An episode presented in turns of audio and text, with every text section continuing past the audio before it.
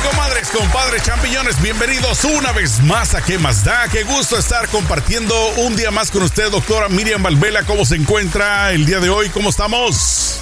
Feliz, mira, porque el tópico que vas a que escogiste es espectacular, ¿oíste? Bueno, es, es, espectacular porque estoy seguro que esta información muchos de ustedes han de estar sufriéndolo sin saber por qué. Y se trata de nada más y nada menos que la disfunción eréctil. Hay tantas causas, doctora, que honestamente me gustaría pues que nos abra la mente porque muchas veces uno como hombre eh, por, digamos, por temor, por miedo, por los tabús de la vida, por el qué dirán, ¿no? Uno puede estar sufriendo de este problema que pues obviamente nos afecta la vida sexual y entonces nosotros callamos, ¿no? Como dicen lo que callamos los hombres. Así es de que no se preocupen porque la solución vamos a dárselas de alguna manera que sepan que no están solos si están sufriendo de esto, ya que todos los hombres estamos pues tentados a sufrirlo en algún momento de nuestra vida, sobre todo pues si tenemos problemas tanto físicos como mentales. Doctora, eh, la disfunción eréctil tiene edad? En pocas palabras, puede afectarle a alguien joven, a alguien de edad mediana, a alguien de edad adulta. ¿Cuál es, eh, digamos, sería más o menos el promedio de edad? Y si no es que existe edad, más o menos, ¿cuáles serían los síntomas para que las personas empiecen a analizar? Mira, es como tú lo dices, eh, seguro hay una edad en que se va a hacer más frecuente, que es, ponle tú, de los 63 años en adelante, si es una persona que no practicaba ejercicio, que no cuidaba su salud, pero mira, la disfunción eréctil o impotencia, como se llamaba antes, ¿verdad? Está presente, puede estar, es como un fantasmita, mi amor, puede estar presente en cualquier momento. ¿Por qué? Y más en la cultura hispana. ¿Qué es lo que sucede? Nosotros somos unos comedores de harina número uno, ¿verdad? Y la harina, los carbohidratos, ya sea harina de maíz, harina de trigo, ¿me entiendes? No importa cuál fuera la, procedencia del grano que origina esa harina, ¿verdad? Eh, te acerca mucho, te aumenta las posibilidades de diabetes tipo 2.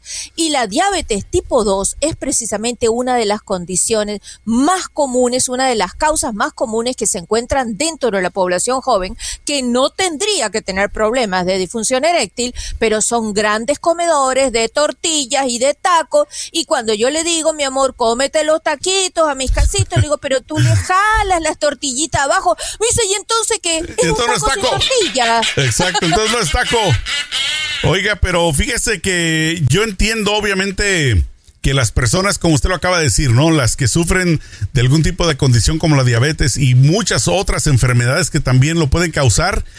Eh, últimamente he escuchado que repentinamente se ha disparado también un poquito este problema, sobre todo por la pandemia, que desde la pandemia muchas personas creíamos que iba a ser lo opuesto. No, no, pues voy a estar encerrado, dándole como conejo todo el día ahí con mi pareja, con mi novia, pero ¿qué pasa? De que el problema mental también vino a afectar porque digamos, pues se distrae de de repente uno o empieza a, digamos, a tener esta psicosis, ¿no? De que cuando se va a acabar la pandemia, hablando de los años anteriores, pero ahora viene también el después de la pandemia, porque obviamente muchas personas quedaron o quedamos afectados mentalmente. Eh, ¿Cómo puede uno saber, doctora, si no tiene un problema físico, ¿no? Por ejemplo, yo no, no tengo diabetes, no tengo esto, no tengo aquello físicamente hablando, pero aún así sigo teniendo problemas de disfunción eréctil que no Paraguay. Eh, ¿Cómo uno pudiera verlo desde la perspectiva eh, psicológica mental? Bueno, mira, lo primero que se hace cuando te llega un paciente que te dice, ay, doctora, yo no puedo. Eh, no, te dicen una cosa así, por ejemplo, oh, sí, yo puedo, pero cuando empiezo, se me cae. Es lo mismo.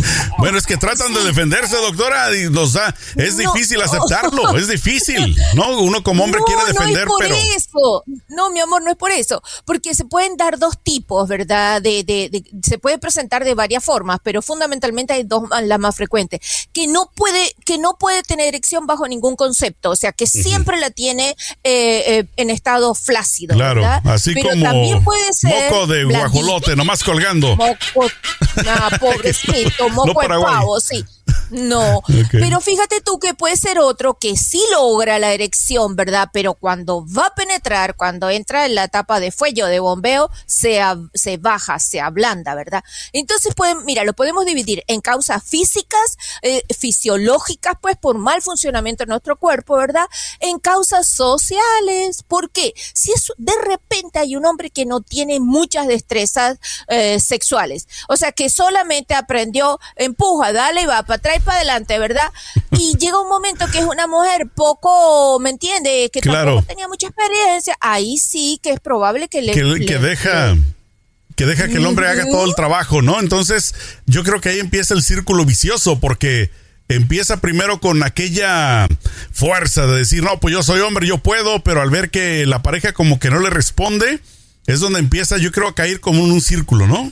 Empieza como a desmoralizarse porque Dice, bueno, ¿y ahora qué hago? ¿Ahora qué hago? no me responde. Sí, yo te aviso que soy yo peor, yo puedo. y peor cuando se le queda viendo a la mujer, ¿qué pasó? ¿Qué pasó? No que muy Juan Camané. Mira, ahí sí tocaste un tópico importante. La mujer tiene que colaborar, ¿oíste? Hay muchas mujeres que son muy malucas, ¿me entiendes? Muy malucas, que empiezan y que y andas con otra y que no Exacto. sé Y vayas a ver, no cielo. ¿En quién estabas pensando? ¿En quién estabas pensando, desgraciado? Que ya no te gusta. No, lo primero que se hace es eh, de, deslindar, de alejar, o sea, estar seguro que no existe ninguna condición física, porque hablamos de la diabetes, ¿verdad? Pero también está la presión alta, también están los triglicéridos.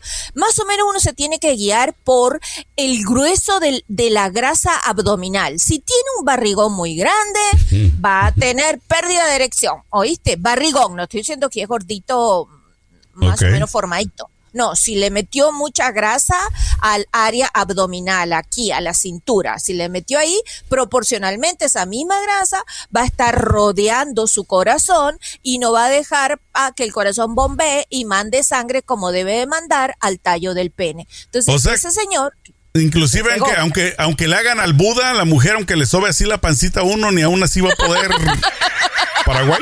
Hijo. Oiga, doctora, ya me preocupó, ya. Voy a tenerle que bajar a los tacos ya, ya estuvo. Porque ah, No, hazte tacos de lechuga, mi amor. Dile, dile, a tu esposa seguro que te prepare los taquitos igualito. Pero te digo como a mis pacientes, tú le jalas la tortillita, dejas todo el relleno y te comes el relleno. Lo único que no vas a comer es la tortillita. ¿Me entiendes? Y ni se te ocurra quesadilla. Oiga, eh, fíjese que en mi caso tuve la suerte, la fortuna de, pues, de en mis años de juventud, de haber estado delgado, hacía mucho ejercicio. Pero me pongo a pensar ahora que usted menciona acerca de la pancita, de lo gordito. Hay muchos, eh, yo recuerdo muchos jóvenes de mi edad que en esa época estaban así panzoncitos. Una persona, un hombre que desde niño fue gordito, ¿puede que también sufra de este problema o, o ahí aplicaría de una forma diferente? Ese gordito, ese que era medio chubby, chubby, ¿verdad? Ese gordito lo que tiene es el pene chiquito. Ah, caray. Ok, eh, sí, cielo, ¿por qué? Porque se produce como un efecto vacuum, la grasa de la barriga, ¿verdad? Te jala el pene hacia atrás, entonces la partecita que se ve es poquitica, pero está todo cubierto por el este delantal adiposo que la persona crea o porque no, no tiene buenos hábitos alimenticios. Entonces yo siempre les digo, ¿verdad? Si usted quiere que su pene le crezca, no se atormente, baje la barriga, que le va a aparecer lo que tiene escondido adentro, pues. Claro, sí, porque oigan, ese truco, mujeres, de pegarle en las nachas a uno ya no va a salir más chile. Ya no funciona. Oiga, pero fíjese, usted, usted me dejó pensando en algo. Eh, una, una vez más, regreso a mis 20. Todo me ocurrió en los 20. Yo iba a un gimnasio en una zona acá de Los Ángeles que me imagino usted ha escuchado, conoce, se llama Rosemead. Y en esta zona hay muchos, muchos, pero muchos asiáticos. Y fíjese que ellos, cuando uno entra a los baños, este, ya cuando uno se va a cambiar y a bañar, les vale, andaban siempre desnudos. Y yo veía muchos asiáticos que honestamente yo pensaba, este es hombre o es mujer, pero eran delgados. Eh, en este caso, obviamente, no estamos hablando de lo mismo, ¿no? Porque no sé si, si será algo relacionado a la raza, pero ellos eran delgados, delgados. Pero en serio, doctora, yo no por estar de fisgón, pero yo me quedaba viendo y decía, bueno, este cuate es hombre, es mujer, porque no se le ve absolutamente nada. Entonces, ese es un enigma. no, no es ningún enigma, mi amor. O sea, esa es una de las cosas que, se, que, que sí se sabe, ¿verdad? Que, mira, hay cosas que que no, no podemos establecer una norma, no podemos hacer lo que llama tipologías de casos, pero sí puede haber una tendencia. La raza oriental, ¿verdad?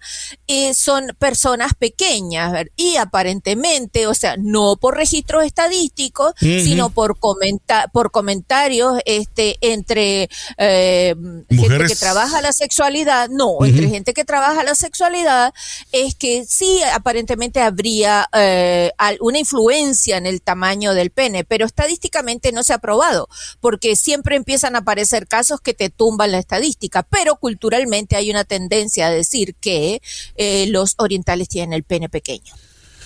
Entonces, en resumidas cuentas, doctora, eh, bueno, para empezar, una vez más, eh, lo reitero, ¿no? Este, si alguien, si un amigo, un compañero, un compadre está sufriendo de estos problemas, eh, yo leí algo de que la persona puede autoanalizarse y primeramente, no sé, quiero pensar que lo primero sería, pues, no tener pena, ¿no? No, no, este, no avergonzarse por el hecho de estar teniendo este problema. Creo yo sería el primer paso. El segundo sería hablarlo eh, obviamente con su doctor, pues porque obviamente por si tiene algún tipo de, problema físico, pues empezar a tratarlo. Eh, hablando de eso, doctora, ¿existe tratamiento para la disfunción eréctil? Eh, médicamente hablando, no psicológicamente, pero primeramente en la parte médica, ¿existe un tratamiento en la que se pueda hacer reversible, que pueda la persona pues dejar de tener este pequeñito problema? No, seguro que sí, ¿cómo no? Una vez que mira que, que el, el, el, doctor primario te diagnostica la causa, es con la etiología del problema, comienza a trabajar en eso. Si era, por ejemplo, si estaba teniendo problema procesando los azúcares, le va a hacer una dieta baja en azúcares, le va a hacer una dieta baja en harina, y ese hombre con ejercicios, la dieta y apoyado a veces de medicación, no, no todo el tiempo tendría que ser necesaria, depende del desbalance que tengan los valores, ¿verdad? Ese hombre recupera la erección. Oh, sí, eso es bien fácil. ¿En qué caso no se va a recuperar la erección? Oye, de repente si es un señor diabético de unos setenta y pico de años, oye, va a ser un pelo difícil. Y si tiene erección, va a ser erección un poquito blanda, pues. Y, en los casos, en los casos así ya un poquito más extremos, eh, médicamente hablando, usted, ¿qué opina del Viagra? ¿Sí es algo que deberían de considerar? Las personas eh, ese tipo de ayuda o, sería muy riesgoso? Porque he escuchado que he escuchado, obviamente yo no, no sé nada al respecto, pero de que puede causar algún tipo de problema pues más serio, el utilizarlo obviamente sin supervisión médica, ¿no? Porque hay personas que se automedican entonces yo creo que ese es el problema, ¿no? El, primer paso no es hacerlo porque no saben si eso les va a causar un problema. No he escuchado de personas que han tomado pastillas, ¿no? Como, como el Viagra, este tipo de pastillas, y que dicen que no se les baja la erección hasta que van al hospital porque casi se las mochan, les hacen la operación jarocha. Entonces, eh, entonces obviamente ese sí entraría dentro de la ayuda, ¿no? La, este tipo de, de pastillas.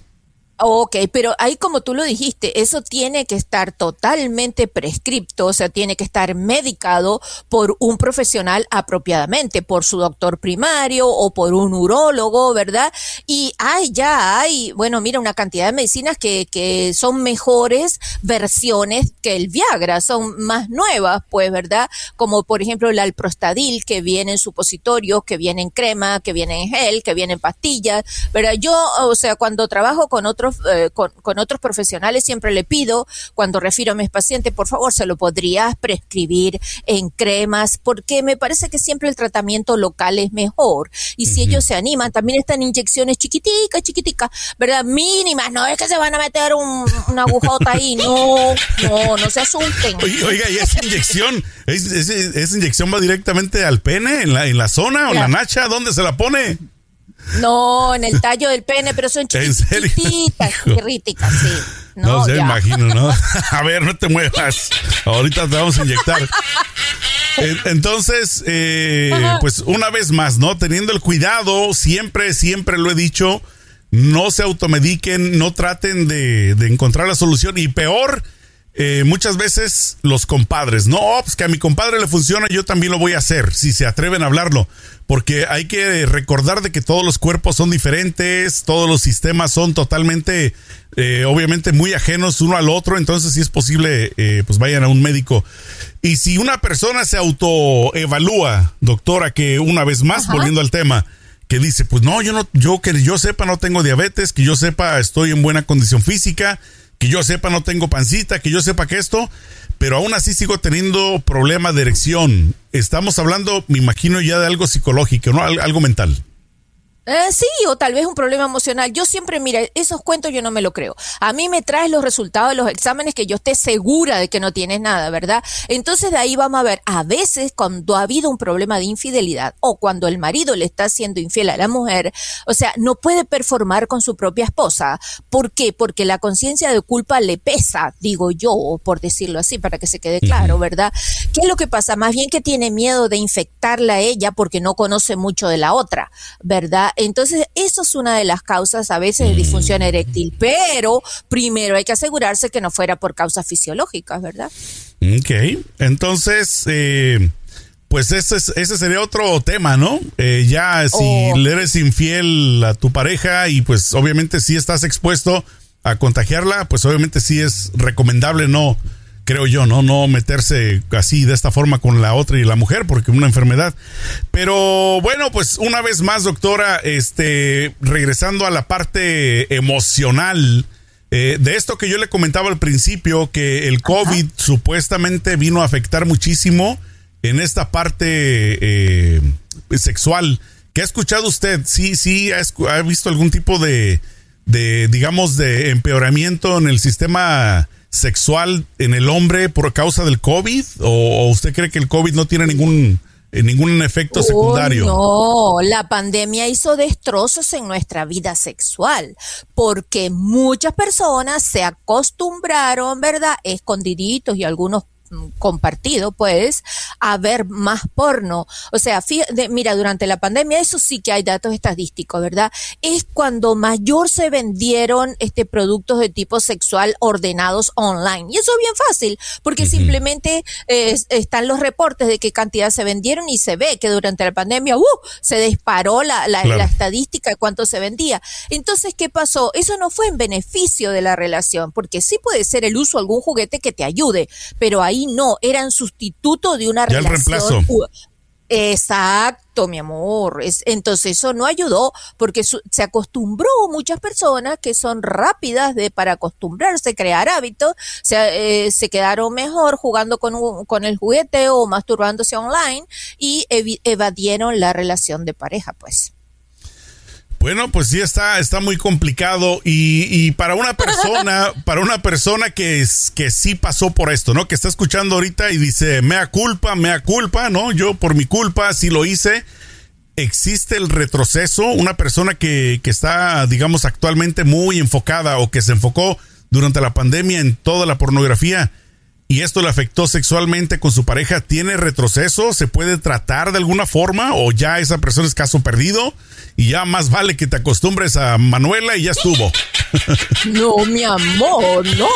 Existe lo que se llama modificación de conducta en salud y modificación de conducta en salud sexual. O sea que es, como en mi caso, que estudié precisamente para hacer eso, modificar, o sea, eliminar hábitos, eliminar costumbres, ayudar, estimular lo que es en cambiar conductas, ¿verdad? Sí, la gente puede buscar una ayuda profesional y sale de, y le aconsejo, porque generalmente a una adicción como la pornografía se llega solo, pero no se sale solo, como todas las adicciones, ¿verdad? Sí, ¿no? Estaba pensando precisamente en el alcoholismo, ¿no? Que es otra enfermedad así. Pero así como en el alcoholismo, yo creo que la persona tuviera que querer salir, ¿no? Porque de, qué sirve que, por ejemplo, la esposa se lo lleve, que le diga, doctora Miriam, aquí le traigo a mi viejo que ya no quiere nada y porque puro Manuela y quiero que me lo arregle. Pero si el individuo no quiere, no se va a poder, ¿verdad? Eh, mira, tocaste el punto llave del negocio, ¿verdad? La llave, porque para cualquier, sí, cielo, para cualquier modificación de conducta, tiene que estar la disposición del sujeto de acción, es decir, del paciente, de querer cambiar. Nadie te puede obligar a ti a cambiar lo que tú no quieres. Mira, yo puedo ser, bueno, la reina de las modificaciones de conducta, pero si el paciente no es el que está dispuesto, si viene porque otro lo obligó, lo, lo presionó por algo y solamente estuvo aquí con, de cuerpo presente y con su mente ausente y no quiere colaborar, no, mi amor, nada Sí, pasa. sí he escuchado, ¿eh? Sí he escuchado casos, he escuchado sinceramente, este, donde, donde pues agarraron al marido en la movida y dice, con tal de que no me dejes, hago lo que tú quieras. Y entonces, pues obviamente accede a recibir ayuda, no solamente hablando en la parte sexual, ¿no? Sino en la, parte emocional, pues de que van a buscar ayuda, terapia y todo, pero lo hacen solamente pues para cumplir, porque obviamente, como le digo, lo cacharon en la movida, pero he escuchado de esos mismos casos que recaen y recaen, o sea, que regresan a lo mismo y regresan a lo mismo. Entonces, pues yo digo sinceramente, ¿para qué pierden su tiempo? ¿No? Si ya fueron y si verdaderamente, o sea, tienen que autoanalizarse y decir, ¿sabes qué? No quiero, ya no quiero, eh, no, no quiero cambiar mi conducta. Entonces, Ajá. ¿qué, qué sería, doctora, recomendable? Que la mujer o el hombre se aguante o que le ponga un alto y que diga, ya estuvo, ya no quiero más. Generalmente no se, no se- no buscan la solución porque están decididos a separarse, pero la casita es muy cara y no quieren perder la mitad. O sea, Claro. espérate, ta- influyen muchas cosas. Entonces, ¿sabes lo que? es? No, yo me quedo aquí antes de repartir, como dicen, con esta mujer que ella nunca trabajó, fui yo el que me partía el lomo y ahora yo no lo voy a dejar. Y se queda ahí masturbando frente al televisor, a la, bueno, perdón, a, a la- al teléfono, a la, en la mano, Claro. ¿verdad? Y no, y no se divorcia, ni se separa, ni busca Claro. ayuda. Bueno, pues yo creo que esa ayuda ya es diferente, ya entra dentro de otra, de otra temática. Deberíamos de tocarla, doctora. Me apasiona esto que usted sabe. Me gusta que le abra a uno los ojos, porque honestamente yo lo acepto, doctora, y se lo digo así de frente. Yo, en lo personal, tengo muchos problemas, muchos errores, pero yo los acepto en el sentido de que yo sé. Entonces, yo reitero, creo que es importante que todos seamos honestos, sinceros, para empezar con uno mismo y después con los demás. Entonces la ayuda existe y me da gusto, doctora, pues para las personas que se unieron por primera vez a este podcast, que sepan que usted está disponible para poderles dar una ayudadita, por favor. Dígame para los que nos escuchan su red social y por supuesto el número telefónico para que se comuniquen con usted. Ok, mis redes sociales en Instagram, doctora Miriam Sexóloga, en Facebook, doctora Miriam, en mi canal de YouTube, doctora Miriam, y también en mi teléfono 310-855-3707. Perfecto, bueno, nos escuchamos la próxima semana con otra temática así candente, caliente, para que se quemen las manos o por lo menos los oídos. Doctora, cuídese mucho. Nos vemos, échele peligro.